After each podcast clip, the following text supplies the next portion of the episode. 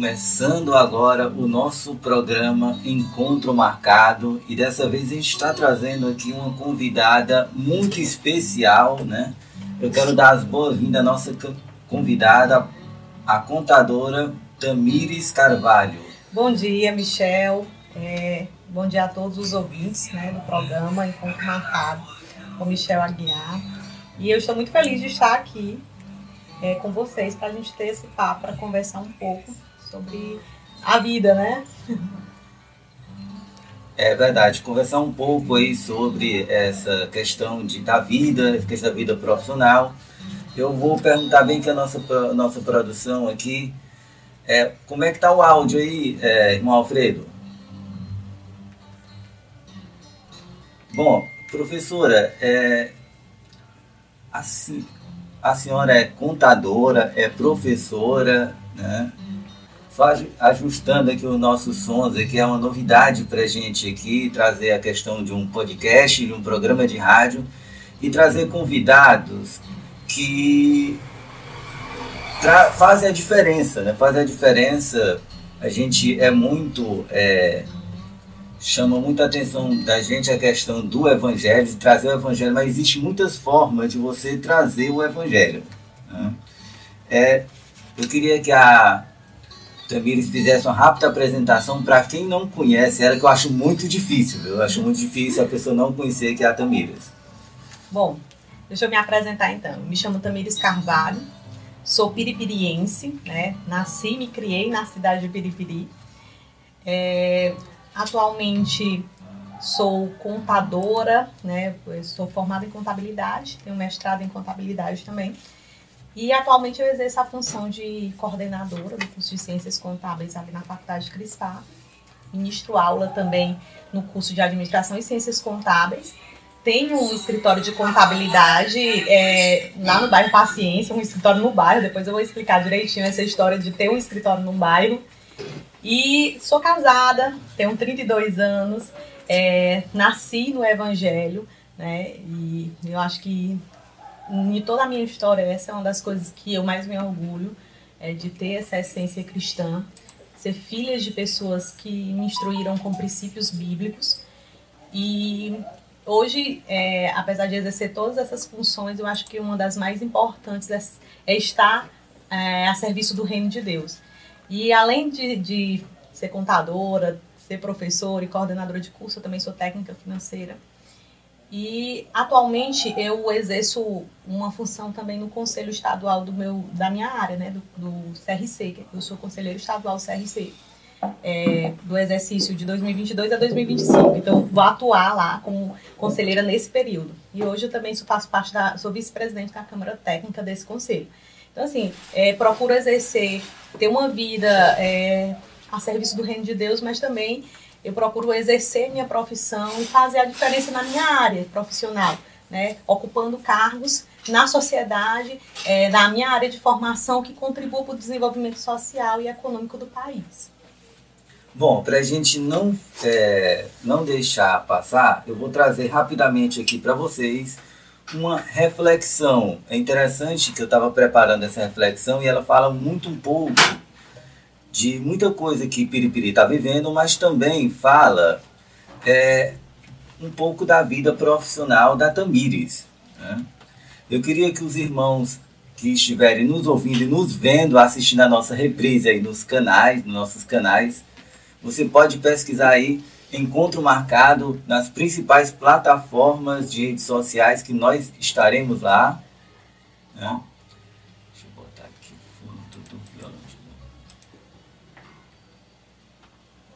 Bom, se nós lermos a Bíblia em Deuteronômio, a língua não embola para falar isso, é um pouquinho complicado. Deuteronômio 28, e será que, se ouviste a voz de Deus, tendo cuidado em guardar todos os seus mandamentos que até hoje te ordeno. Ó Senhor teu Deus te exaltará sobre todas as nações, e todas as bênçãos virão sobre ti e alcançarão quando ouviste a voz de Deus. No verso 11 ele fala também uma coisa bem interessante, que ele fala o seguinte, olha, e o Senhor te dará abundância em teus bens, no teu fruto do teu ventre, no fruto dos teus animais, no fruto do teu solo, sobre a terra o Senhor te jurou a teus pais te dar. É interessante que muitas pessoas querem bênção, muitas pessoas querem ser abençoadas e passam a vida toda correndo atrás de bênção, correndo atrás de coisas materiais que até o presente momento não tem nada de errado nisso. Mas a Bíblia nos ensina nessa pequena reflexão que a gente não deve correr atrás das bênçãos. As bênçãos devem correr atrás da gente. Essa é a ordem correta. Quando você está ouvindo a voz de Deus, obedecendo todos os seus mandamentos, a fé, as bênçãos são consequências. Se não me engano, Tiago fala que a fé sem obras é morta. A gente não faz as coisas esperando algo em troca. Eu não faço coisas porque eu quero ganhar algo lá mais na frente. É porque a gente entende que isso faz parte. Obedecer os mandamentos, obedecer a voz de Deus, faz parte da vida cristã, faz parte da nossa vida. É uma coisa natural. É como, por exemplo, o contador para ele trabalhar com números. Para ele trabalhar com números é a coisa mais normal do mundo, porque isso faz consequência. Então que fique aqui essa pequena reflexão. Não corram atrás da bênção, descansem no Senhor. As bênçãos que vão correr atrás de você.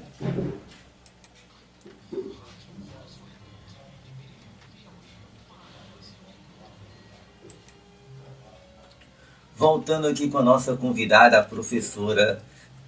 É tanta coisa que a gente não sabe nem como chamar. Né? Pode chamar de professora. Vou, é porque a gente vê muito o pessoal chamando de professora, acaba chamando também é, de professora. Né? Eu fico na dúvida, professora, irmã, é, contadora.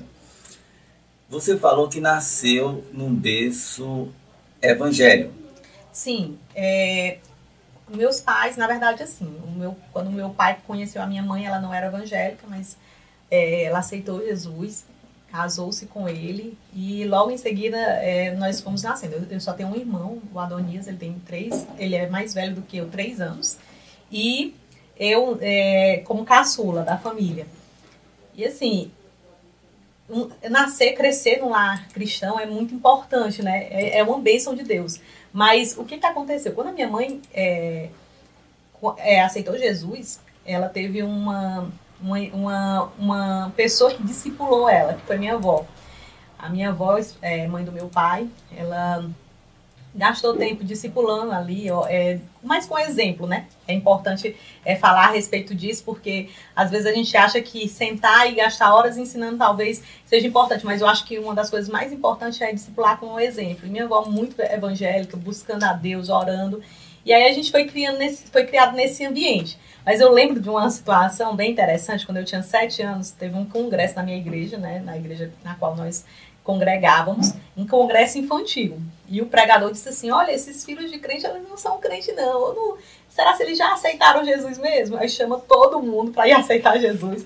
Nós, com sete anos, fomos lá e confessamos o nome de Jesus, aceitando como Salvador. Então, apesar de eu ter nascido num lar evangélico, é, eu lembro disso com, com muito carinho desse momento. Né? Aí eu digo assim, olha, eu nasci num lar cristão, mas eu aceitei Jesus de fato naquele congresso, no é, quando eu tinha em torno de sete anos que é, o pregador chamou e disse, vem todo mundo para frente, vamos aceitar Jesus. E as crianças foram lá e aceitou, é, aceitaram a Jesus. Então foi um momento muito legal, é, que nós podemos confessar o nome de Jesus. E cresci né, né, nessa comunidade de fé, aprendendo os princípios bíblicos, aprendendo que quando nós nos dedicamos na obra do Senhor, as demais coisas elas são acrescentadas, né? É, é uma bênção realmente quando nós fazemos a nossa parte e cremos que o Senhor é o nosso Salvador, quando nós estamos à disposição do reino de Deus, as demais coisas são realmente acrescentadas na nossa vida. É, Tamires, você falou aí que nasceu num cristão, foi crescendo, teve todo o ensinamento. Eu pergunto sempre para alguns entrevistados a respeito de bullying cristão. Uhum porque tem muitas pessoas às vezes que têm aquela vontade de aceitar Jesus, têm aquela vontade de seguir, às vezes valem para a igreja para agradar o Pai, não continua por causa é, de, digamos assim, de bullying das outras pessoas, porque as pessoas tendem a colocar uma formatação da pessoa evangélica, só aquela pessoa de terno e gravata, só aquela pessoa de uhum. saia, parece que a gente não tem vida. É, como foi essa a, a sua adolescência, sua infância, se tinha essa questão aí do preconceito com a pessoa evangélica? Sim, a gente, na verdade, eu naquela época a gente não entendia que isso era um bullying, né? Na verdade, a gente levava isso mais como brincadeira. E só que sim, de fato, em alguns momentos incomodavam sim. Principalmente eu, eu faz, é, faço parte de uma comunidade de fé que tem princípios, por exemplo, de vestir, né? É, é, tem a cultura, né? De vestir saia, de, de tal. Então, quando a gente estava no ensino fundamental, médio, geralmente a gente ia para a escola de saia, né? As meninas iam para a escola de saia, as meninas evangélicas. E aí todo mundo ia de calça e a gente sai. Então, às vezes, a gente se incomodava um pouco com, com essa espécie de, de uma certa forma, até com um, um preconceito, o povo dizendo, ah, as crentes, né? Já, já dizia logo assim. Mas assim, é, tudo a seu tempo, né? Apesar de ser um, uma espécie de bullying, a gente vê hoje como um bullying, mas naquela época a gente sabia que, que é, era brincadeira, ou a gente estava ali, e, e, isso talvez não incomodou tanta gente. Talvez hoje é, alguém se incomodaria mais. Mas uma das coisas mais importantes que nós aprendemos nesse momento é que, e sempre fomos ensinados, é, na, principalmente na escola dominical, assim, olha, você é o sal da terra, você tem que ser diferente mesmo. Então a gente talvez não levou tanto a sério esse tipo de preconceito que as pessoas tinham conosco. E às vezes também, uma coisa interessante que eu sempre dizia era que a gente sempre era taxado, olha, é, o crente tem que se destacar aqui. A gente sempre, o pessoal sempre dizia isso, olha, tá ali, ó, a crente não pode colar não, a crente não sei o quê. Mas assim, é, e, e na verdade, o que, que nós aprendemos nos princípios bíblicos? Que nós temos que ser honestos, temos que ter uma vida santa, e isso inclui também ser honesto nas nossas atividades, principalmente escolares. Então, assim, a gente sempre procurou galgar essa, essa, por esse ponto. E, na verdade, poderia até incomodar, mas a gente às vezes achava que não, né, não é nada não, é só mesmo uma brincadeira. E talvez não. Mas em relação às pessoas hoje que não, não querem aceitar por isso, eu acho que quando a gente tem um, verdadeiramente um encontro com Deus, essas coisas elas são pequenas. Né? Eu acho que o encontro verdadeiro com Deus, ele nos muda totalmente, muda a nossa visão, a nossa maneira de ser. Então, acho que encontrar Jesus verdadeiramente, ser salvo, é, você vai ter sua vida transformada. Então, isso não vai te incomodar. Tenho certeza disso. Bom, aí assim, eu vou dar um pequeno salto aí, porque eu queria que você explicasse como foi que você chegou a ser contadora. Né? É, foi uma escolha sua? Você fez ali o Enem? Como na, é que foi? Na minha época do ensino médio, né? Não sei se eu tô tão velha assim, mas a gente fazia o PSIL, né? O Enem veio um ano depois, né? Na verdade, sim, o Enem tinha, mas a gente tinha, podia optar. Então eu fiz o PSIL para Teresina. Eu faz, fiz a primeira. O PSIL ele era dividido em três etapas, né? Primeiro ano, segundo ano, terceiro ano. Então eu fiz o primeiro e o segundo ano do PSIL e fiquei numa dúvida terrível no terceiro ano de, do que escolher. Na verdade, eu estava entrando no terceiro ano do ensino médio sem saber o que escolher. E antes é, de, de, eu fazer o, o, essas provas, né, que na época era vestibular seriado, meu irmão já tinha passado para o curso de Química lá em Teresina. E ele morava lá em Teresina. Só um momento.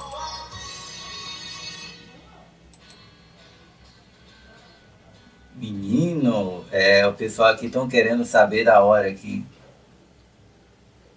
Então, agora tá no... Pode continuar. E aí meu irmão já tinha passado para morar em Teresina, foi fazer vestibular lá. E aí que me gerou uma indecisão. Mas na época ele já tinha passado para química, eu não, vou colocar biologia aqui só por, por interesse de dar aula, né? Porque eu sempre quis ministrar aulas. E coloquei, né, no vestibular para Teresina, lá terceira a, no terceiro ano, para a opção para fazer biologia. Mas eu não sabia se eu realmente ia querer biologia. E o fato é que quando foi em novembro desse ano, do ano de 2007, é, minha tia trabalhava no escritório de contabilidade, ela ela precisou se ausentar para licença maternidade. Ela perguntou: Olha, tu não quer ficar lá pela manhã trabalhando no meu lugar enquanto eu estou de licença maternidade? Eu nunca tinha entrado no escritório de contabilidade, não sabia o que era contabilidade. E porque ela me pediu é, e falou com o proprietário do, do escritório, eu fui. Fui para ajudar, né? Para fazer o que ela fazia, que era atender telefone, é, anotar recados. E aí, quando eu cheguei lá, eu conheci pessoas que faziam ali a contabilidade de algumas empresas. E aí eu fui curiosa, perguntando, e aí, o que, que vocês fazem? O que, que você... E aí eu fiquei numa indecisão terrível. Assim, Nossa, que coisa legal. E interessante é que Deus, ele, ele sempre atende as nossas orações. É, eu fui para aquele local, eu estava super indecisa. Não sabia se eu ia querer, de fato, para o curso que eu ia entrar. Fiz biologia, me inscrevi para biologia por acaso. Mas uma coisa que eu sempre quis, eu sempre gostei, é de, eu sempre dizia assim, ah, quando eu crescer eu quero, quero ficar no escritório, ficava sempre dizendo, quero estar ali no ar-condicionado, aquela, aquela história sempre de, de, de, criança. E aí naquele momento, quando você é, nem sabe das coisas, mas Deus, ele, ele tem todas as coisas programadas, né? Então, naquele momento que eu assumi né, aquela, aquela função no lugar da minha tia, lá em novembro, no, eu até lembro exatamente a data do que eu iniciei, foi dia 20 de novembro de 2007. E eu entrei no, local, no lugar dela para ela cumprir a licença maternidade. Eu fiquei trabalhando no escritório pela manhã, à tarde eu estudava lá no José Nassis, fazendo o terceiro ano, e estava prestes a fazer a prova do PSIL, né? E aí, quando fiz a prova, fiquei esperando o resultado, mas assim, já não queria mais ir para Teresina, já não queria é, cursar, né?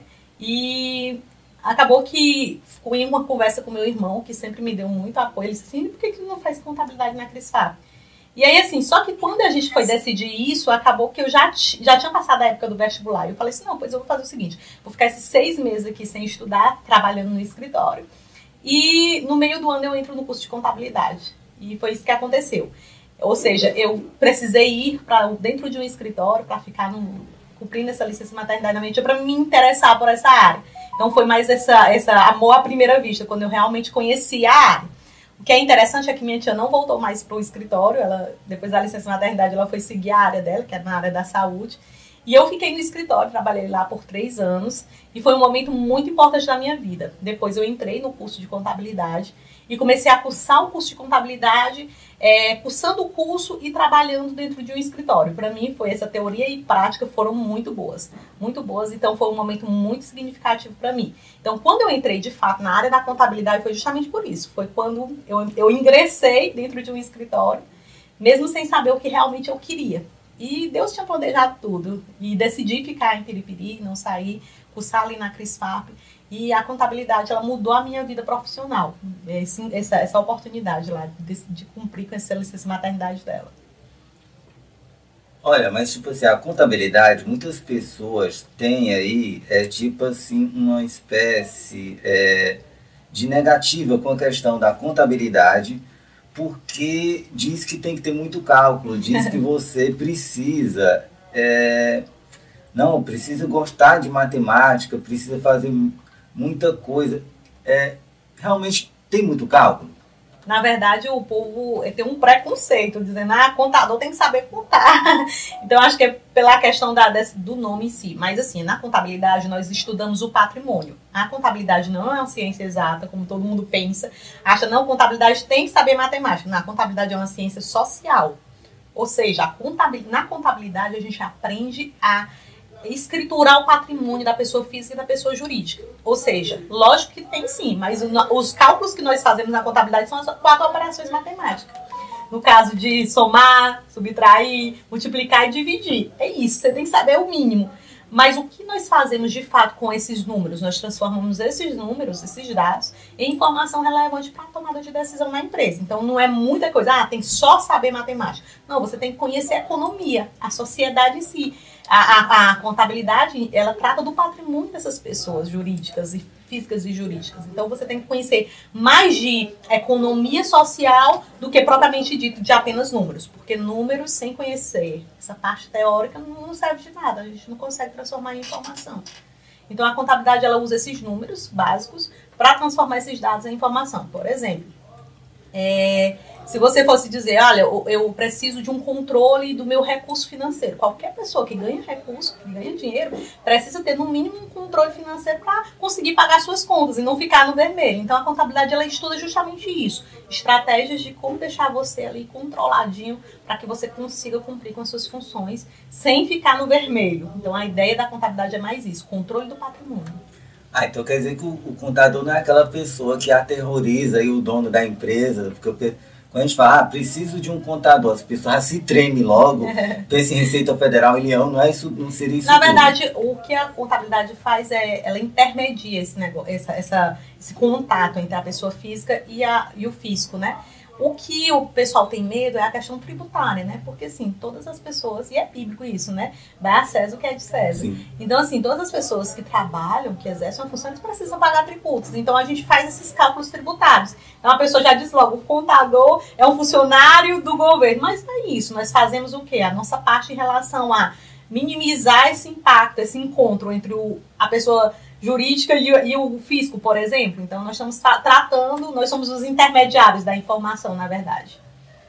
Bom, antes da gente falar um pouquinho mais sobre contabilidade, que é uma coisa bem interessante, eu, eu tenho algumas perguntas a respeito do MEI que eu gostaria que a Tamires respondesse para a gente. Mas vamos escutar um pouquinho aqui, um áudio aqui, um recado da nossa apoiadora, da Raquel, viu? Fique atento a esse recado.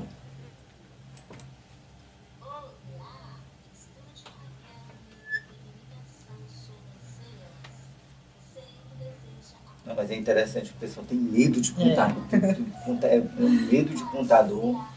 É uma, é uma das profissões que eu mais admiro. Eu já trabalhei uma vez num escritório e quando eu vi o peso da responsabilidade, o cálculo dos números, porque quando é. foi, não tinha tanta tecnologia, eu quis ser. Aí começou 3 mil, aí foi 5 mil, aí minha, minha mão tremeu.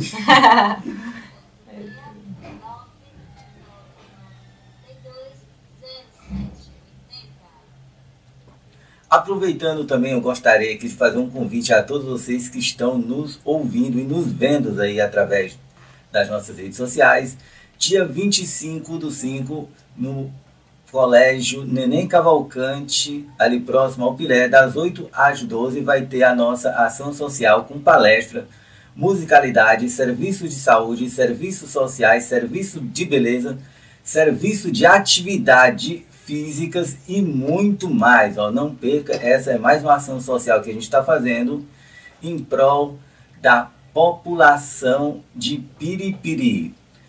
Gostaria também de dizer o seguinte, olha, nós estamos, nós estamos trabalhando em nome da Dona Fátima, é a Dona Fátima Santos com reflexoterapia. Você que tem ansiedade, estresse, depressão, é, alguns problemas de circulação sanguínea, oriento você a fazer a reflexoterapia, porque isso vai lhe ajudar muito a melhorar a sua qualidade de vida. Se alertando no seguinte: a reflexoterapia não substitui os tratamentos médicos, viu? É um tratamento complementar. Você pode entrar em contato aí com a Dona Fátima, que ela atende a domicílio pelo 869 99 46 38 43. Também estamos trabalhando em nome do Salão de Beleza da Senhora Lucélia. Ali no bairro São João, você pode aí cuidar do seu visual, cuidar do seu cabelo e sem contar que detalhe, olha, ela tá dando aqui um aviso que ela também vende roupas. Então você vai ter aquele banho de loja e sem contar que vai sair de roupa nova. Você que tem preconceito para usar saia vestido, olha, tem vários modelos, dá muito bonito, viu? Muito bonito para diversas ocasiões, para o culto, para algum evento social. Anota aí o WhatsApp dela que é 869-9963-4129. Uma outra super dica para você, pequeno empreendedor, você dono de pequenos empreendimentos, comércio, salão de beleza, você que só vende roupas mesmo.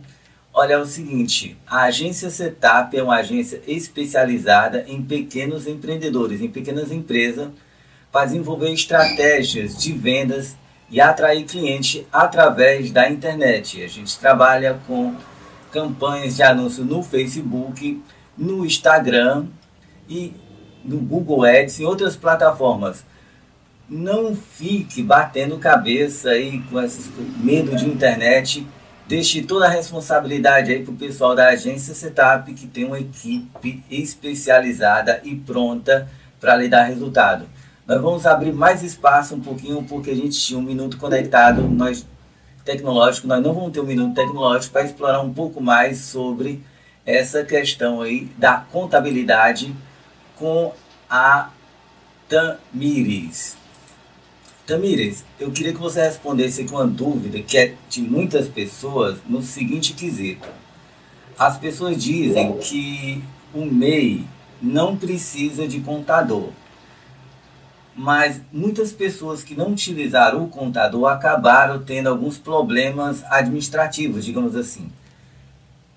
E em quem a gente acredita? Precisa ou não precisa?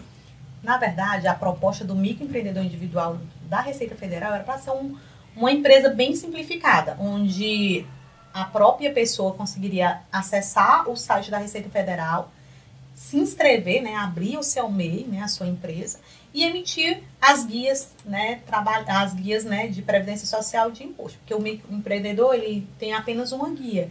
E nessa guia, nesse, nesse, vamos chamar de boleto, que fica mais fácil. Nesse uhum. boleto, né, é incluso a contribuição previdenciária do INSS, que é 5% do salário mínimo, e também, se, a, se for uma empresa de comércio, é um real de ICMS mensal. Se for uma empresa que presta serviço, é cinco reais de ISS. Então, a pessoa entrava no site, se inscrevia lá na empresa, cadastrava os dados né, da, da sua microempresa, né?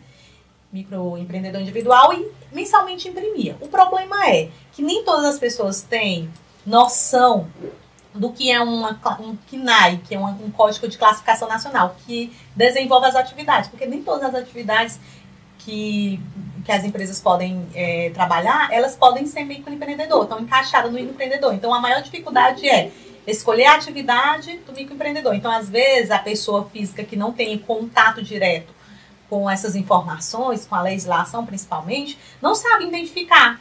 E o outro ponto é, a pessoa até não, pode, não precisa de um profissional contábil nesse primeiro momento para abrir, para ficar, mas a partir do momento que ele registra um funcionário, vai precisar de um profissional contábil.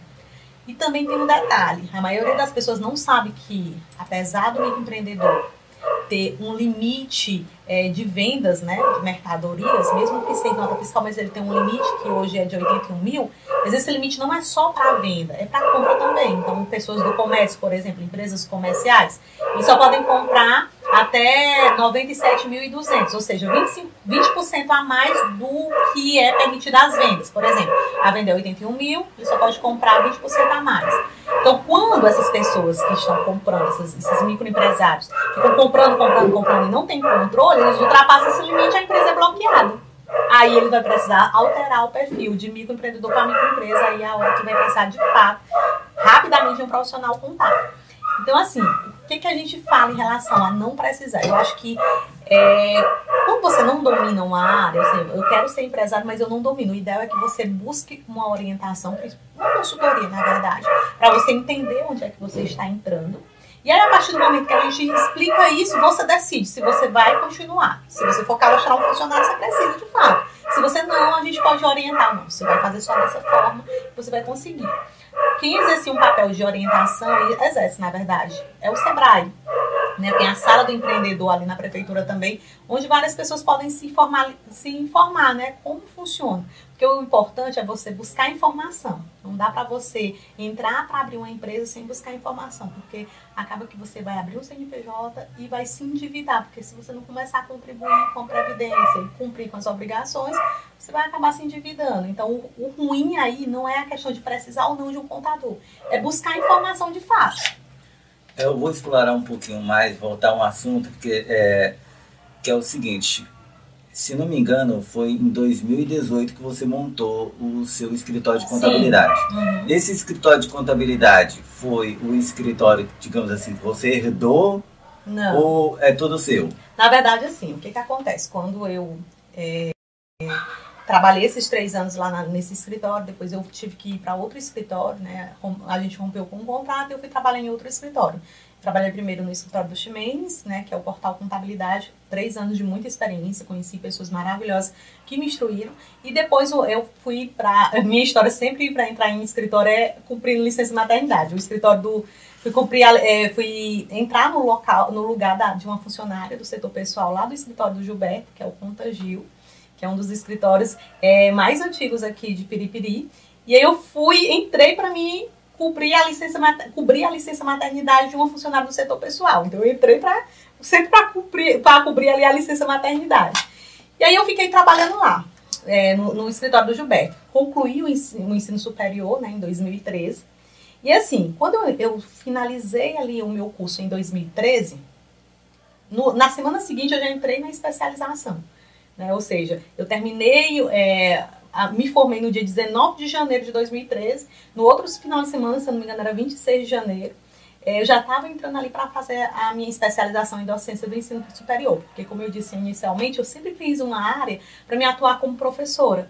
E no dia que eu entrei no curso de Ciências Contábeis, na, na aula inaugural, o coordenador do curso na época era o professor Gadelha, e ele dizia assim, na aula inaugural, gente, essa faculdade está sendo formada com muitos professores de outros municípios, né? Pessoas que vêm de Teresina, pessoas que vêm de Parnaíba, e mas futuramente quem vai estar aqui ministrando aula são vocês. Sabe quando aquilo internaliza em você? Eu, na hora que ele falou aquilo, caiu a ficha. Eu disse assim, nossa, eu posso voltar como professor, eu posso exercer a contabilidade. É, não lhe interrompendo, mas é como é, Cadeira eu conheço, acho que o dele era delegado regional. Delegado regional. Mas assim, é como se fosse, para nós evangélicos, aquela palavra profética. Uhum. É como se fosse Deus revelando assim para alguém, olha, a oportunidade está por aqui. E aí, assim, quando ele fala assim, olha, é vocês que vão fazer a diferença, vocês podem voltar como professores. Eu, nossa, que legal. Então, a partir daquele momento, é, aí ele sempre falou, e pra, qual é o caminho, né? Ele dizia, e qual é o caminho? Você se envolver nas atividades do curso, você se envolver em monitoria, em iniciação científica, em, em, em atividades de extensão. E aí disse assim, rapaz, já que eu estou aqui, deixa eu conhecer como é que funciona isso. E aí eu me envolvi em todas essas áreas. Fui monitora, fui, tive iniciação científica, a primeira iniciação científica do curso de Ciências Contábeis foi eu que apresentei um projeto. Então entrei num projeto de extensão, então dediquei, participei da minha vida acadêmica, bem envolvida nas atividades da faculdade. E aí, quando terminei o curso, eu não, não posso perder tempo. Na outra semana, ingressei como aluna do, da, da, docência, né? Também na CRISFAP. E aí, sabe o que é interessante? Hum. É, com, fiz a docência, a docência terminou no mês de julho de 2014. Né? Iniciou em janeiro de 2013, uma semana após a formatura, e terminou em julho de 2014. E aí eu é, na época a gente não apresentava o artigo, mas a gente fazia um artigo e ia deixar nesse né, artigo, protocolar lá no protocolo da. Fora o TCC. É, só que o TCC eu já tinha concluído lá ah. na, na, na, minha graduação. Sim, Isso sim, já era na especialização. O TCC da especialização, na verdade. E aí eu concluí lá o, a minha especialização, fiz o artigo e fui protocolar. Uma noite qualquer eu saí lá de casa e fui protocolar esse artigo lá na faculdade. Cheguei na faculdade e fui falar com a moça lá do protocolo, aí eles me mandaram para a secretaria acadêmica. Quando eu cheguei na secretaria acadêmica, a moça lá, ela estava pregando um folheto dizendo seleção de professores para os cursos de é, administração, ciências contábeis, direito, uma lista de cursos. Aí eu entregando o meu, a minha, o meu artigo, eu disse assim, para você fazer essa seleção, participar dessa seleção, você precisa de quê? Eu disse, não, você precisa ter no mínimo especialização. Aí eu falei assim, não, eu tô concluindo a minha e tô entregando aqui o meu artigo, ainda não tem um certificado. Mas ela disse, não, não, o certificado é só depois do protocolo mesmo. Eu posso me inscrever? Ela pode. Eu fui lá e fiz a minha a inscrição imediatamente. Eu quero me inscrever para mim e é, participar do seletivo como professora. Participei do seletivo, no dia estava muito nervosa. Nesse intervalo de, de, quando eu concluí o curso e estava fazendo especialização, eu ministrei aula num, num Pronatec Jovem Trabalhador. Então, eu ministrei naquela época no Jovem Trabalhador, participei do Pronatec lá do IFP. Então, eu sempre estava me envolvendo nessas, nessas, atividades né, acadêmicas. E aí eu já tinha essa experiência muito pouca lá do Pronatec, e eu disse, não, eu não tenho tanta experiência, mas eu vou lá. Aí fiz a, a minha seleção lá, não participei da seleção, não fui aprovada na seleção de, em primeiro lugar, fiquei em segundo lugar. Só que eu fiquei muito feliz com o segundo lugar porque tinha 14 pessoas. Então, 14 pessoas, para mim ficar em segundo lugar, para mim era muito legal. Assim, gente, foi um prêmio isso. Fiquei em segundo lugar, que maravilha e tal. Eu fui para casa feliz como se tivesse ganhado o primeiro lugar. E aí, sabe o que, que aconteceu? Eu achei tão interessante é que iniciou a semana pedagógica lá da faculdade no mês de agosto. E aí eles, na semana pedagógica, uma das minhas professoras que tinha ministrado o curso para mim, ela tinha passado no concurso para professora lá na, na UESP, em Picos, só que ela não tinha sido chamada. E na semana pedagógica, justamente na semana pedagógica daquele ano de 2014, que eu tinha feito o seletivo em, em julho, e na semana pedagógica em agosto, essa mulher foi chamada para o concurso. E aí eles precisaram chamar o segundo lugar do seletivo. Quem estava no segundo lugar? Eu estava lá com o nome no segundo lugar. E pense numa coisa que me deixou feliz. E com medo, gente, até então eu só tinha feito o seletivo e tinha sido ficado em segundo lugar e estava muito feliz com isso. Mas agora eu vou ministrar aula. Nossa, que medo. Fiquei com muito medo de não dar conta, de decepcionar. E, mas mesmo assim, não desisti, né? Eu vou lá, é, agradecer a Deus pela oportunidade e fui me preparar para assumir, a ministrar a aula. Então, ou seja, com um ano e meio de formada, eu ingressei na faculdade, que eu me formei, na faculdade onde eu era egressa como professora, ou seja, se cumprem naquilo que naquele dia é, o senhor falou através daquele homem, do professor Gadelha, naquela aula inaugural, e estava se cumprindo ali naquele momento, aquele ingresso. Então, quando eu pisei naquela faculdade como egressa, a primeira egressa do curso, né, a retornar como professora, para mim foi um momento incrível, porque eu disse assim, nossa, como é importante você voltar para a instituição que te formou, que te deu a oportunidade como professor para contribuir agora. E aí eu fui trabalhar do lado dos meus professores, que tinham sido meus professores na época. E eu fui bem acolhida. Então, assim, foi um momento muito incrível na minha vida. É interessante você voltar para aquele mesmo lugar, né? Você olha assim, para não, aquelas pessoas foi quem me, me ensinaram. Acredito que você deve ter tido algum professor que lhe inspirou na época. Não, agora eu sou colega dele. Sim, sim. Agora você é colega. É, voltando é, um pouquinho a respeito do escritório, até mesmo para ajudar as pessoas que querem ingressar nesse curso. Né? O, o contador, me formei em contabilidade. O que, que eu preciso para entrar no mercado de trabalho? Eu preciso trabalhar, num, preciso ter meu escritório, eu preciso montar uma empresa, como é que é isso? Na verdade, assim, a contabilidade ela é uma área onde ela lhe dá várias, vários ramos de atuação. Então, assim, uma das, das, características principais é o seguinte: você passou, concluiu o curso de ciências contábeis, mas para você exercer a função de contador, você precisa passar no exame de suficiência, que é o nosso exame é, do, da, da, do, do, nosso CRC, né, do nosso conselho, nosso CFC, no caso. Ou seja, para você receber o seu número de registro, você precisa estar aprovado em um exame. Então, geralmente, os alunos, quando fazem o curso de ciências contábeis, no sétimo e oitavo período, eles já prestam a prova, né? Já fazem lá a prova do exame de suficiência. E, estando aprovado, pode se inscrever para exercer a função de contador. Mas, assim, onde é que você pode atuar também? Você pode atuar como contador de, de instituições públicas, né? Prefeituras, é, no caso, escolas municipais, toda a área pública, ela precisa de, de contabilidade. Na verdade, a contabilidade ela está presente na vida de todo mundo. Todo mundo vai precisar de um contador um dia. Seja numa empresa privada, seja numa empresa pública, seja numa instituição de terceiro setor, como por exemplo, a gente está falando aqui é, em um, um programa evangélico.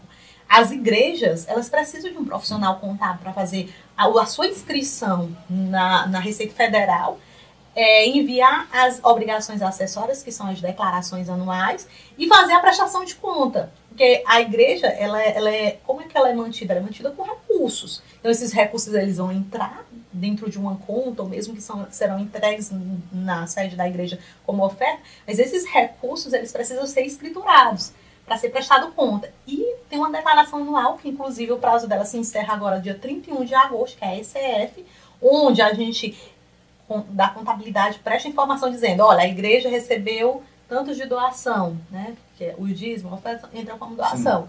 E ela teve esses gastos, manutenção, as despesas fixas, as despesas com aluguel, né? Se o ponto não for próprio, as despesas com é, material de limpeza e todas as despesas que a igreja tem. Então lá ela vai ter um saldo, ou positivo ou negativo, né? Ou seja, um superávit ou um déficit. Então, assim, lá na declaração da SF a gente tem que informar isso. Às vezes as pessoas não entendem. Ah, eu estou abrindo aqui uma igreja, abri a igreja e pronto. Não. Quando você abre uma instituição do terceiro setor, você tem que ter um CNPJ. Tem que prestar conta com a Receita Federal dizendo, você recebeu recurso? Recebeu doação? Então, com o que, que você gastou? Então, não é uma coisa aleatória é, ou de não, qualquer não jeito. Não interrompendo, mas assim, é só para esclarecer para as pessoas que, que não entenderam o que, é essa, o que é o terceiro setor, o terceiro setor na contabilidade, a minha produção está aqui atenta que se eu errar pode me corrigir, são como se fosse é, um projeto leigo, é como se fossem as associações, instituições, as ONGs, todas é. elas são é, de terceiro setor. Essa questão de igreja é importante porque, olha, existe muitos ministérios aqui em Piripiri sendo abertos e é importante você, não é só abrir e fazer culto, é importante você ter ali toda a contabilidade. Justamente. Porque senão acaba que você vai dando um mau testemunho, você vai estar tá ilegal e não vai poder dar certificado de batismo, é, outros tipos de certificado que vai acabar estar tá inválido. E o contador vai lhe ajudar muito nessa área. E também assim, o terceiro setor, só para esclarecer, são instituições que não têm fins lucrativos, ou seja, nós temos o, o primeiro setor, que é o governo, né, que é as empresas públicas, o segundo, que é as empresas privadas, e o terceiro é aquelas instituições sem fins lucrativos, que, é, que se organizam de forma cultural, social, né, religiosa. Né, então, inclui nesse terceiro setor as associações, como você falou, os sindicatos, né, as igrejas evangélicas ou igreja católica, toda essa, essa, essa, essa instituição religiosa, né? É, também, é, por exemplo, os clubes sociais entram nessa parte do, do terceiro setor. Então, assim, o que, que, eu quero dizer? É que toda empresa ou instituição, ela precisa de um profissional contábil, porque toda essa, essa instituição que tem um CNPJ, precisa prestar conta com o fisco, né, com, com o governo. Então, é, como você disse, não é só abrir, você precisa estar legal. Quando você abre um ponto comercial, é, onde você abre ali um salão para exercer atividades religiosas, né? O que, que acontece? Você precisa informar para a prefeitura, não é só abrir. Ali você tem que criar um CNPJ, né, inscrever um CNPJ na Receita Federal, dizendo aqui funciona um prédio onde nós iríamos é, destinar as nossas atividades religiosas. E aí você precisa cumprir com as obrigações acessórias. Você não vai pagar imposto, lógico que não paga, mas você tem obrigações acessórias, que caso não cumprida, a, a empresa vai, a instituição vai ficar inválida. Então, assim, são obrigações sociais mesmo. É. Tamires, você falou que, no caso do terceiro setor, como a igreja não paga imposto. Mas, assim, é, e no caso, por exemplo, de adquirir bens, aí ela paga imposto. Na verdade, ela tem os impostos que, que de aquisição de bens, é o patrimonial, né? É só o, o uhum. imposto de transmissão de bens. É, mas assim, o fato dela ter um bem, ela não vai pagar imposto sobre aquele bem, porque não se paga o imposto em si sobre aquele bem. Ela vai pagar ali na transmissão, né? Vai pagar ali para transmitir para a pessoa jurídica. Né? Então é só naquele momento ali de transição. E aí ela tem que escriturar esse bem, dizendo que aquele bem pertence àquela pessoa jurídica, que é a igreja, tem que registrar aquilo no nome da, da instituição. Então, assim, quando a gente fala de não pagar imposto, a gente não está falando de impostos é, tributos mesmo de, de operações comerciais, como, por exemplo, imposto de renda, contribuição social, PIS, COFINS, ICMS, IPI, todos esses tributos. Acho que o INSS também se inclui, né? É, o INSS também se inclui, porque no caso ela não vai pagar o INSS patronal, como as outras empresas pagam. Né? No caso, apesar dela ter o CNPJ, ela não vai precisar pagar tributo patronal. Eu queria fazer uma pergunta a respeito de sobre a MEI, porque muitas pessoas aconteceram isso, né? E elas ficaram totalmente perdidas, que foi o seguinte. É, uma pessoa tinha uma MEI, uhum. e aí, de repente, porque ela não se atentou à questão dos quenais, uhum. o governo falou, olha, certos quenais vão ser removidos, e ela não atualizou esses dados no prazo, aconteceu que a empresa foi se transformou em simples. É, foi excluída da modalidade. Funciona da seguinte forma, todo mês de janeiro, a Receita Federal ela lança a nova lista de atividades obrigatórias no MEI, né, permitidas pelo MEI, na verdade. Então, assim, o que, que acontece? Mensalmente, é, anualmente, em janeiro, é lançado a nova lista, porque são incluídas algumas atividades e são excluídas algumas atividades do MEI. Então, quem tem microempreendedor tem que estar atenado nesse ponto. A empresa mensal, anualmente vai passar por uma revisão da Receita Federal e aí eles mandam uma notificaçãozinha dizendo: olha, sua empresa perdeu uma atividade. Se ela não alterar até 31 de janeiro, ela vai ser automaticamente alterada de microempreendedor para microempresa. Né? Então, ela vai se encaixar em outra modalidade. Então, eles têm um prazo, de 1 a 31 de janeiro do ano subsequente. Então, em janeiro de 2023, vai ser lançada a nova lista de atividades que são permitidas pelo microempreendedor. E aí vai dar um prazo até 31 para para ser feita Sim, essa notificação que você falou, ela vem como? Vem através de e-mail? É, na verdade, atualmente a Receita Federal ela usa um chamado domicílio tributário, que é um portal eletrônico onde as cartas chegam por lá. Só que é justamente isso. A maioria das pessoas, que principalmente quem é microempreendedor individual, não tem esse conhecimento desse portal. Ou seja, abriu ali o meio e está seguindo a vida. Não sabe que existe esse domicílio tributário, que são essas notificações que, que entram através dessa. De, é, que vão ser enviadas para o contribuinte através desse domicílio, que a gente chama de portal do ECAC, né? Que é um, um portal do governo nacional, do governo federal, aliás. Então, ela vai chegar lá a carta. Muito raro vir para o endereço, mas chegar Sim. a carta por lá. E se a pessoa aconteceu dela, ela perdeu esse prazo, e agora, o que, que ela faz? Ela vai ter que alterar para a microempresa, não tem como ela retornar. Porque ela foi dado um prazo de 31 dias e ela não cumpriu. Então, ela, agora, ela, não tem como voltar atrás? Não, não. A não ser, digamos assim, caso que ela declare... É, Só se ela, ela, ela debate na da ela empresa, fecha a empresa e, e faça novamente. É. Aí uma dúvida é o seguinte, ela fechou a empresa e abriu outra novamente, certo? É a contribuição que ela fez no caso do MEI. Ainda soma para a aposentadoria? Sim, sim, porque a, a, contribuição ela não é feita pelo CNPJ, ela é feita pelo CPF. Ela, é paga no CNPJ, mas ela é, ela, ela é alicerçada ao CPF. Inclusive, se você observar, lá no final do, do da razão social, né? Do nome, tem o CPF. Tem o CPF, é justamente para poder é, esse número ser é um identificador. Né? Então essa contribuição ela vai vir para aquele CPF. Ela não fica no CNPJ, até porque o, o vai ser pago pelo CNPJ, mas vai ser é, feita a contribuição, a destinação para o CPF. Certo. Eu queria que você deixasse aí os dados da da sua empresa de contabilidade, como é que a pessoa faz para localizar lá? Eu tive uma dificuldade porque é um pouquinho distante, né? Antes de eu deixar aí as informações, eu só queria dizer para vocês que, só para completar o raciocínio lá de como eu entrei na faculdade, então lá em 2014 eu ingressei como professora na faculdade CRISFAP, e aí eu fiquei ministrando aulas e trabalhando no escritório de contabilidade. Então, só que assim, eu não estava conseguindo conciliar. E quando foi em 2016, é, a gente rescindiu o contrato com o escritório.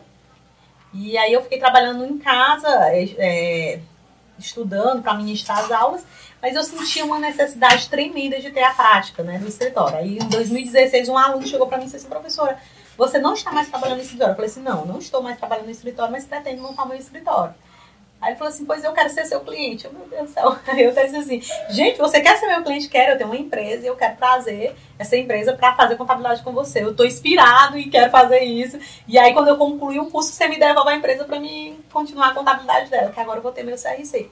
Aí eu falei assim, poxa, tá bom. Aí eu falei, falei que cheguei em casa assim, ó, eu tenho um cliente para contabilidade, o que ele vai pagar para a gente vai dar para pagar o programa, né? Porque a gente utiliza um programa que facilita essa gestão contábil e fiscal.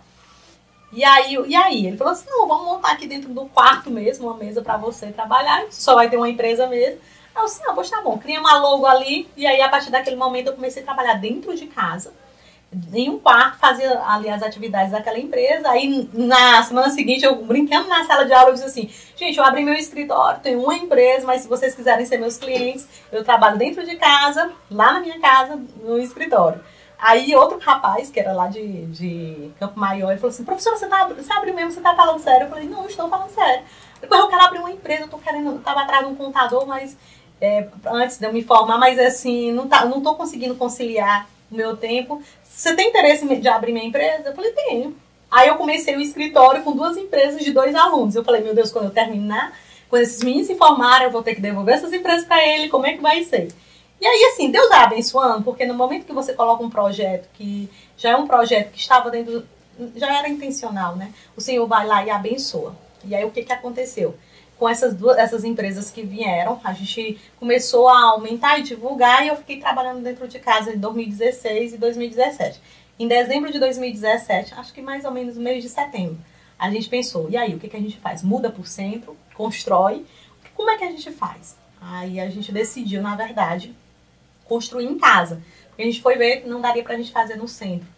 e também porque meu esposo ele é, ele é diabético, então a gente tinha a intenção de trabalhar com a gente. E aí, assim, era muito ruim para a questão de alimentação, né? No centro a gente teria que trabalhar o dia todo, voltar para casa. Eu também não podia sair da faculdade, tinha que continuar trabalhando. Então a gente resolveu construir. E aí, formalmente, o escritório foi aberto em fevereiro de 2018.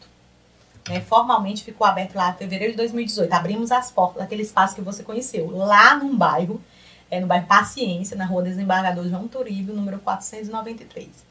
E a maioria das pessoas me perguntavam, Tamires, o que é que você vai fazer com o escritório dentro de um bairro?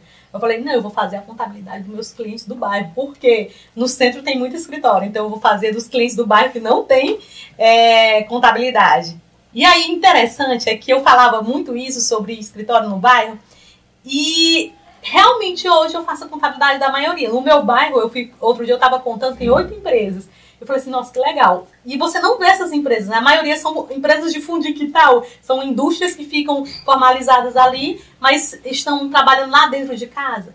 E aí eu faço a contabilidade dessas empresas, para glória de Deus, e quando é, as coisas vão é, acontecendo, a gente foi divulgando, e aí os clientes foram aparecendo. Hoje eu tenho clientes de outras cidades, não somente de Piripiri, e uma das coisas que eu me orgulho muito foi que, ao montar esse escritório, Deus deu a oportunidade de contribuir socialmente com a economia de outras famílias, né? Porque dentro do meu escritório atualmente trabalham cinco pessoas comigo. Então, são cinco famílias que recebem ali é, aquela contribuição social ali do escritório. Então, o escritório hoje gera emprego e renda para mais cinco famílias.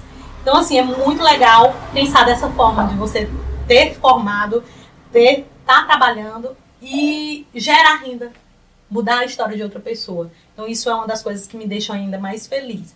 E assim, além de tudo isso, dessas atividades seculares que a gente exerce, é, eu também trabalho na minha igreja, na minha comunidade de fé, sou professora da escola dominical e também exerço, é, contribuo né, com, com as redes sociais, eu tiro algumas fotos na hora dos eventos para a gente postar no Instagram da igreja, movimentar né, as páginas da igreja. E assim, isso me orgulha tanto, porque embora tudo isso, todas as atividades seculares, que não são poucas, mas assim, eu sempre penso, primeiro o reino de Deus, você tem que estar tá lá. Às vezes, e chegam momentos que você fica assim, meu Deus, e agora? Eu tenho que tirar alguma coisa da minha agenda. Eu tiro logo a igreja? Mas não é assim. Coloque, porque se você tirar as atividades, as suas atividades da igreja, você não vai ter a força para você seguir com as demais. Então, o reino de Deus em primeiro lugar. Então, o que me deixa muito motivada para iniciar minha semana é saber que no domingo eu vou estar lá, na minha comunidade de fé, servindo a Deus na, pela manhã na escola bíblica dominical. À noite estarei lá no culto e vou contribuir, tirando algumas fotos também, servindo naquela área ali, que é uma área de alcance também, para fazer o, né, o nome do Senhor ser divulgado. Então, assim, na vida, nós temos que pensar que se nós contribuirmos, se nós, é, já que conhecemos a Jesus, nós divulgarmos a nossa fé para que outras pessoas também sejam alcançadas, a nossa vida secular ela vai sendo organizada a partir desse momento. Então eu penso muito dessa forma, organizar primeiro a sua vida, a sua, a sua vida é, na sua comunidade de fé, na sua vida pessoal a com Deus, espiritual. na sua vida espiritual e as demais coisas vai sendo encaixadas. Deus vai ter misericórdia. É, Tamire, deixa eu a, é, atender aqui a um, uns ouvintes. Eu tenho, que, eu tenho que mandar um abraço a algumas pessoas aqui, que é o, o pastor Carlos da Igreja Assembleia de Deus Madureira, Ministério de Campinas, que estivemos ontem lá, né? Estivemos ontem lá, ontem lá pregando justamente com um, diversos pastores que a gente fez a participação honrosa em cada uma dessas igrejas mas também com um casal é, muito amigo seu, que na hora que souberam, a Tamires vai estar no programa, pronto, não, nós vamos estar sempre no. Vamos ouvir, vamos ouvir, vamos ouvir. Que é o pastor Guilherme e a Lidiane. Né? Mandar um oh, abraço para eles. Né? Eu vou botar aqui um áudio aqui de um ouvinte nosso aqui também que esteve lá, né? Esteve lá na igreja e não perde um dos nossos nossos programas nenhum, praticamente não perde, né?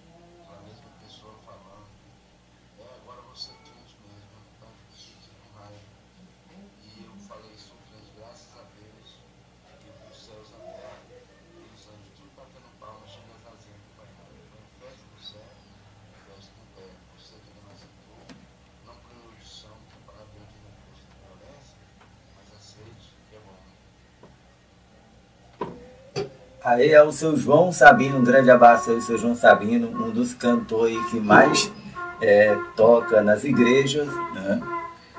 falando um pouquinho do testemunho dele, né? como ele aceitou Jesus, realmente é assim, é um desafio para a gente, é, quando a gente aceita Jesus, quando a gente permanece, porque muitas pessoas não entendem. Mas voltando aqui um pouquinho na questão aí da contabilidade, deixa eu ver aqui, opa, peraí.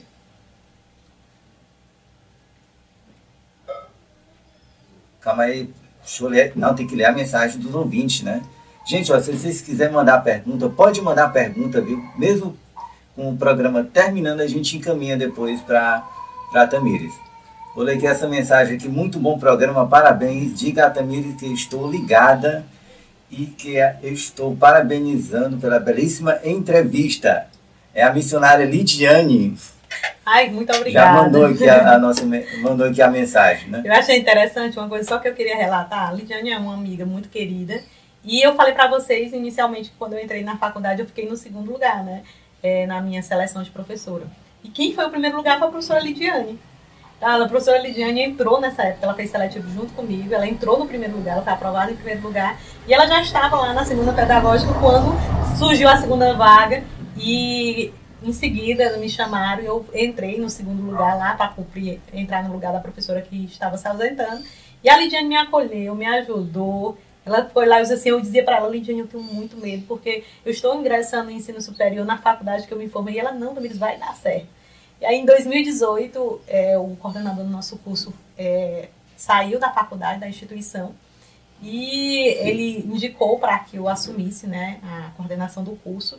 E aí eu fui coordenar o curso e sempre bem amparada, tanto por ela quanto pelo professor Flaviano e outros professores que já não estão mais na, na instituição. O professor Flaviano, um professor que entrou, foi meu professor, depois estávamos trabalhando lá como colegas, e depois hoje eu estou coordenando, eu estou nessa função de coordenação do curso.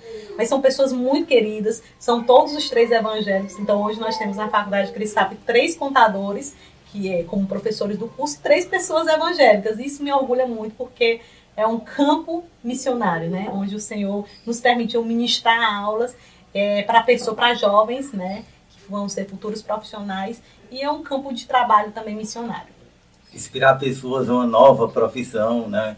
Ao incentivo, né? Eu quero agradecer também por você ter aceito esse convite, porque foi um desafio. Um dos nomes colocados, não convida a Tamires, convida a Tamires, só que o pessoal sempre diz, olha, a agenda dela é altamente ocupada. Eu sei. Aí na hora você falou, eu vou, eu coloquei aqui, ok, então, minha mão tremeu mais do que vara verde, né? Bom, eu queria fazer uma última pergunta aqui, antes de você fazer as suas considerações finais, que é o seguinte, Tamires, é, a gente vê muitas pessoas entrando aqui no digital, principalmente nesse período agora, está aparecendo muitos portais de notícia. E aí tem uma certa é, dúvida de muitos alguns, é que assim, no caso, por exemplo, especi específico do portal de notícia. Esse veículo, ele precisa ter um CNPJ, e se ele precisa ter um CNPJ, ele se enquadraria, por exemplo, numa MEI? Na verdade, é essa divulgação, né? Na verdade, você está montando ali uma divulgação. O que que acontece? É, de uma certa forma, quando você está vinculando uma informação, você geralmente, para manter, você vai precisar de patrocinadores, de doações, né? Então, é mais ou menos assim que funciona. Então, a ideia é você ter um CNPJ para que essas empresas possam lhe apoiar né, naquela, naquela função que você está exercendo, possam fazer doações para manutenção da sua, no seu portal de notícia e precisa sim ter um CNPJ, precisa sim ter um CNPJ. Tem algumas possibilidades do microempreendedor encaixar, como tem algumas atividades que é de que, que ela engloba, como promoção de vendas, né, uma, é uma espécie de promoção, de, de promover essa, essa questão do, do portal de notícias. Então, assim, é, eu acredito, eu não vou te dar uma, uma posição específica, pode ou não pode, porque cada. Eu tenho que analisar os quinais, né? Quais são as atividades que de fato vão ser vão exercer nesse portal de divulgação que a pessoa vai exercer. Mas provavelmente vai conseguir se encaixar assim como uma atividade do meio. Provavelmente sim. Eu estou fazendo essa pergunta porque é o seguinte, olha, existe muitas pessoas que estão montando, por exemplo, lojinha no Instagram, estão montando a questão dos portais de notícia, estão vendo no digital uma forma de ter uma renda. E é, é sempre bom você procurar a orientação de um contador para isso, porque até é uma área nova. Até porque, assim, por exemplo, você está montando uma loja no Instagram, você vai precisar comprar mercadoria para você revender. Então, você vai precisar emitir nota fiscal. Então, assim, precisa sim, por mais que seja um ambiente virtual, precisa sim ter CNPJ até para você conseguir acessar essa, essa questão da compra. É, se encaixa nesse perfil aí do MEI, é, quando é uma loja, mesmo sendo de, a gente colocou a atividade de, de venda de mercadorias, né? ou seja, uma loja de sapato, venda de sapatos. É uma loja, apesar de ser virtual, mas é uma loja. E tem até a modalidade virtual já lá no sistema na hora que a gente vai abrir. A gente tem lá, é uma atividade em loco ou virtual? Uhum. Aí tem a atividade do virtual em si. E aí o que, que acontece? Precisa procurar sim um profissional contar para se orientar. Porque assim, se você entrar sem informação, você corre o risco de sair da, da, da atividade ou é, ser excluso, excluído, né, na verdade, do, do, do, Simples Nacional se você não tiver esse acompanhamento. Então, o ideal é procurar um profissional contábil para entender mais. Minha produção do outro lado do estúdio vai puxar minha orelha, mas eu prometo que essa é a última pergunta. A pessoa física, ela precisa declarar imposto de renda, ela precisa do contador. Quando é que ela precisa? Na verdade, é, na legislação do imposto de renda, tem um limite de isenção. Então, um salário, a pessoa que ganha até um 1.903, ela está isento da declaração de imposto de renda. Ganha isso mensal, né? 1.903 mensal. Então, se você ganha até 1.903 mensal, provavelmente você não vai precisar por renda fazer a declaração de imposto de renda. Mas se você ganhar um valor superior a isso, provavelmente você vai precisar sim. Você já está na, na lista dos, das pessoas que são obrigatórias de declarar imposto de renda. Aí às vezes a pessoa diz assim, Tamires, mas eu ganho mais disso, mas não é formalizado. Mas geralmente você não recebe esse valor apenas é, em espécie. Você recebe isso em conta, você faz PIX. E hoje, você, eu estava até lendo essa semana que a Secretaria da Fazenda ela solicitou do Banco Central, né, através a Secretaria da Fazenda e a Receita Federal solicitou do Banco Central a lista dos PIX. Então vai ter uma malha de Pix aí. Então quem tem o hábito de ficar, manda Pix para lá, manda Pix para cá e não tem, não declara uma renda, vai precisar começar a se organizar para declarar, porque na partir do próximo ano vai ser algo obrigatório. E um detalhe interessante é que ele não pediu a partir de agosto. Ele pediu retroativo a janeiro de 2022. Então, a partir de janeiro de 2022, a Secretaria da Fazenda e a Receita Federal vão, vão ter acesso aos PIX, né? Essa lista dos PIX aí. E assim, o governo ele implanta algo que é legal e todo mundo já se, adapta, se adaptou para ele ser um processo de fiscalização, porque tem muita gente ganhando dinheiro e não declarando, não informando sua, os seus valores, né? É, já estamos chegando aos minutos finais aqui do nosso programa. Eu vou deixar aqui com a Tamires para ela fazer as considerações finais para ela dar o é, reforçar o endereço do escritório dela, quiser deixar o WhatsApp, pode ficar à vontade, viu? Gente, é o seguinte, olha, não é porque eu estou na frente dela, não, mas é, eu recomendo a, a Tamires porque é uma das pessoas que mais eu vejo as pessoas falando bem, né? Nunca vi uma pessoa dizendo, olha, eu tive um problema lá no escritório da Tamira, ela não resolveu, resolve tudo. Às vezes, quando a gente tem algum problema de contabilidade em uma das nossas empresas, que o pessoal vê ali eita, não sai, não, acho que a gente não vai conseguir resolver. O que, que a gente faz? Primeiro a gente ora, depois, se a oração não resolver, a gente vai lá chamar a Tamires, que lá por lá resolve. Pode ficar à vontade para dar suas considerações finais, o espaço é seu. E daqui a pouco tem uma surpresa ali para nós. Bondade sua, Michel. Fico até envergonhada, gente, mas é bondade sua. Mas assim, é, nós estamos ali, localizados no bairro Paciência, nosso escritório é num bairro. No, o nosso endereço é na rua Desembargador João Turido, número 493. Tem uma equipe lá preparada. Na verdade, é, dá certo tudo acontecer porque a gente tem uma equipe de apoio, né? Uma equipe que funciona lá no escritório atendendo essas demandas. Né? O nosso WhatsApp lá do escritório é 869-9977. 1271. Quem tiver alguma dúvida ou quiser entrar em contato conosco, pode nos seguir também no Instagram do escritório, que é Águia Contabilidade. Então, assim, nós estamos lá para atender é, essas pessoas que, que nos procuram, né? E uma das coisas que eu queria, é, primeiro, é agradecer o convite. É muito bom estar aqui conversando é, sobre contabilidade, sobre vida profissional. Quero agradecer você por ter lembrado de mim, pelo convite. E uma das coisas que eu queria deixar aqui é para tudo dar certo, busque primeiro o reino de Deus, né? Se você disser assim, olha, minha vida tá uma bagunça, o que, é que eu faço? Eu não sei me organizar. Primeiro, busque uma comunidade de fé, busque ter um encontro real com Deus. Depois se organize, agende ali, faça um controle das suas atividades e vá lá listando o que, que você fez. Eu tenho certeza que você vai ter uma vida produtiva. E mais, um abraço, que Jesus abençoe a todos. É, Tobiris, pedindo só a sua volta mais uma vez, é, eu tenho um grande carinho aí pro pessoal lá da sua igreja. Pode, diga quem é, qual é a igreja. Pode falar qual é a igreja, qual é o endereço, o dia de culto, pode dizer à vontade. Aqui, atualmente, é, eu estou na comunidade de fé ali na Assembleia de Deus, Missão Comandesma, ali onde é, é, presidida pelo pastor Mota, né? Mota Maciel, um grande missionário, né? Um pastor, o pastor é, Mota e a, a sua esposa, a irmã Mariazinha, a cantora Mariazinha, muito conhecida. Então, nós somos pastoreados por eles na nossa comunidade de fé. Ela fica localizada ali na Avenida Décio Alves Ferreira, número 102, com, próximo ao cartório do Jonatas Melo. Nossos dias de culto na igreja, na verdade, assim, é, nós temos culto na igreja do sexta-feira e domingo, manhã, escola dominical e culto à noite. Mas nós temos atividades durante a semana. Segunda-feira tem oração na igreja. Quarta-feira os irmãos estão ainda ali para a nossa congregação Betel, que fica no, na, no bairro Paciência. Nós temos uma congregação. E temos também três campos missionários funcionando. é o campo de Sussuarana, o campo de Piqui e o campo da Açude da Caixa. Então, quem mora nessa região, procure a nossa igreja que eu tenho certeza que você vai ser bem acolhido. Peraí, tem uma pergunta bem aqui do ouvinte, para a gente encerrar com ela aqui. Peraí, fica atendendo os ouvintes. Tá, vou fazer aquela pergunta lá, mas eu não garanto da Tamires responder. Ela falou que tem missionários lá no campo de Piqui. Uhum. Né? Então me tira aqui uma curiosidade da ouvinte. Quem nasce em Piqui é o quê? eu não sei. Nem eu sei. Alguém não sei souber, responder. Alguém souber me conte, viu? Alguém souber me conte e a gente vai é, encerrando o nosso programa agradecendo a participação da Tamires e até o nosso próximo domingo.